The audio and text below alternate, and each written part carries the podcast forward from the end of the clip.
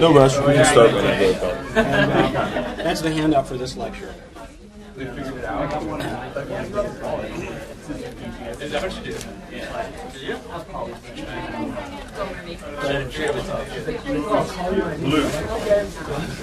is that what you get. That's what, that's what his brother calls me. He doesn't know how to say Fanouche. Hey, fancy kid.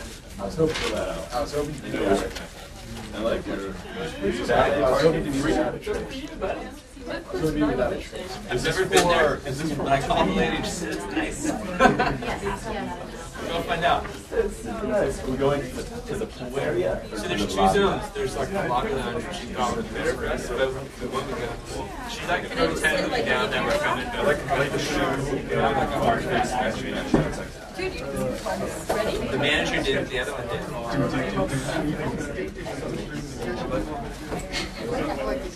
I'm impressed. All the familiar faces next week with us.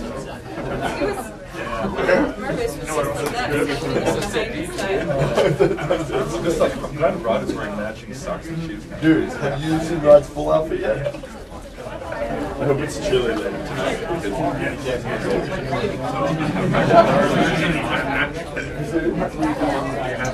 They Superman. Everywhere else, like, yeah, I can lost going to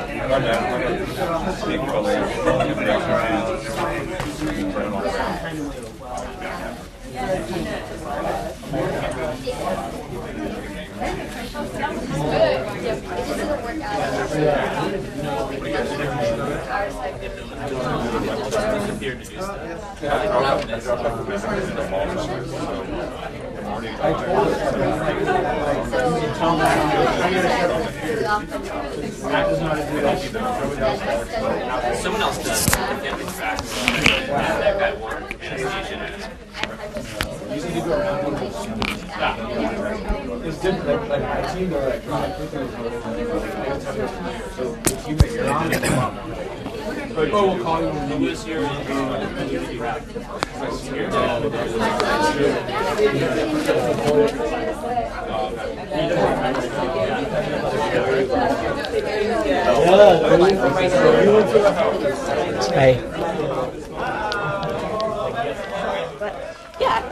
I like to talk about culture and stuff. And I have a question for you about like um, um reforms.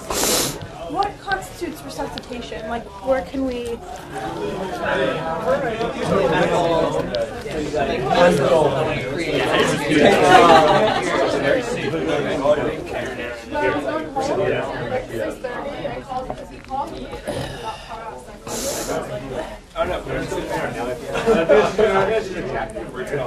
To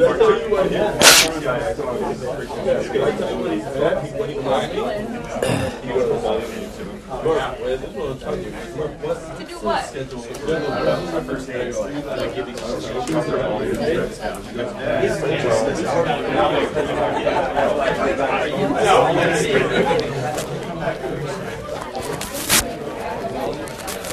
Is this already on? Yes, sir. I think so. It's, is it green? Yeah, So, you're good to go. okay.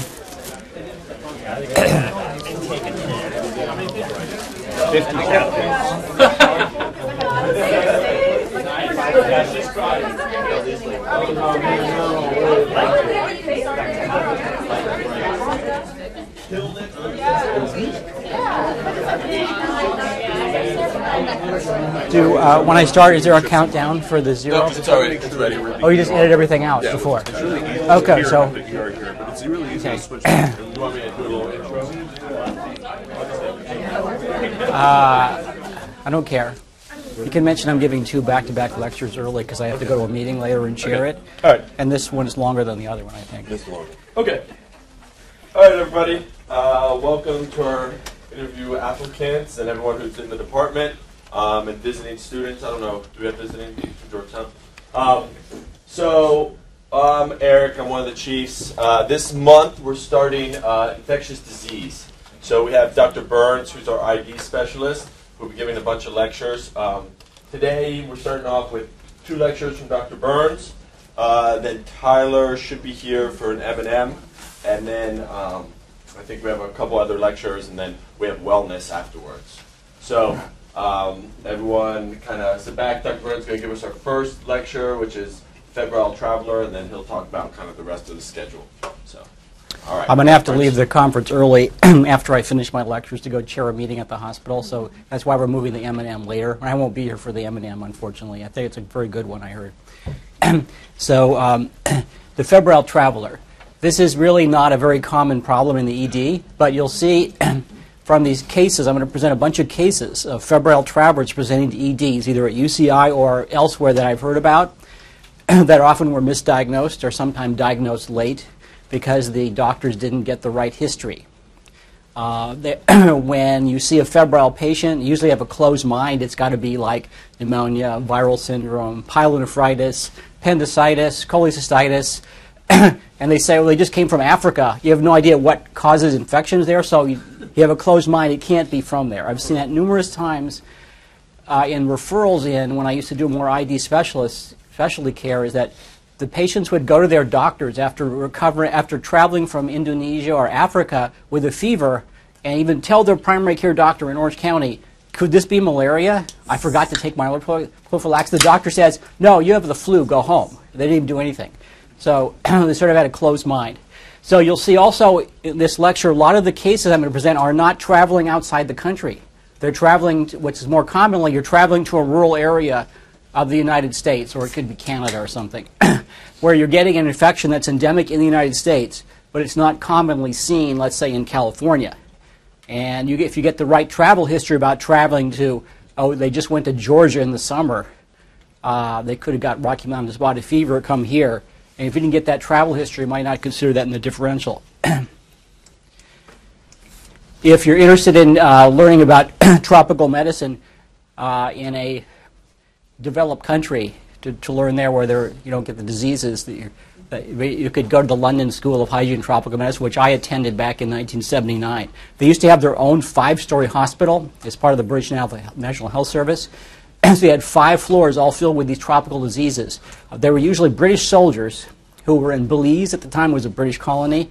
They would get lep- they would get leishmaniasis, and then all these rich Arabs would be sent in from Saudi Arabia and Sudan who got like malaria and things like that. but they had to close that because the British Health Service decided that's a waste of money for that hospital to be just that. So they distribute all the tropical diseases to every other hospital in Britain now. So you can't go to one hospital and learn tropical medicine anymore, even though school is considered the top one in the world. So here's a typical tropical environment. Uh, I took this picture in Thailand back de- several decades ago. So you can look at this and see the potentially many sites for was that your backyard? There's potentially many sites for picking up tropical diseases. First of all, you can see by the palm trees it's warm, so there might be a lot of arthropods out there like mosquitoes. They transmit lots of diseases, whether it's a virus like dengue or malaria, a parasite like malaria. There's also water. and what's typical in underdeveloped countries is poor toilet facilities. And so you could have sewage going into the water fresh water, say, and you may cook with it, you may wash your clothes with it or drink it and get a lot of uh, infections from the oral fecal route, etc.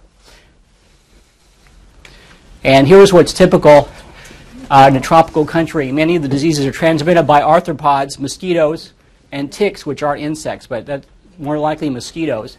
And then this is a, actually supposed to be a stool from a patient with amoebic, amoebic colitis, which is sort of mushy, not watery, but showing it's like on the ground somewhere. And this is a typical poor, poor, poorly, obtain, poorly uh, maintained latrine in a tropical country. So you can see there's lots of overflow. People have to walk in here in bare feet to go to the bathroom there, and so they're going to transmit a lot of fecal oral drugs. So if you had fecal oral bacteria or viruses, so if you had good control of mosquitoes, if you had good toilets in tropical countries, you'd eliminate a lot of tropical diseases.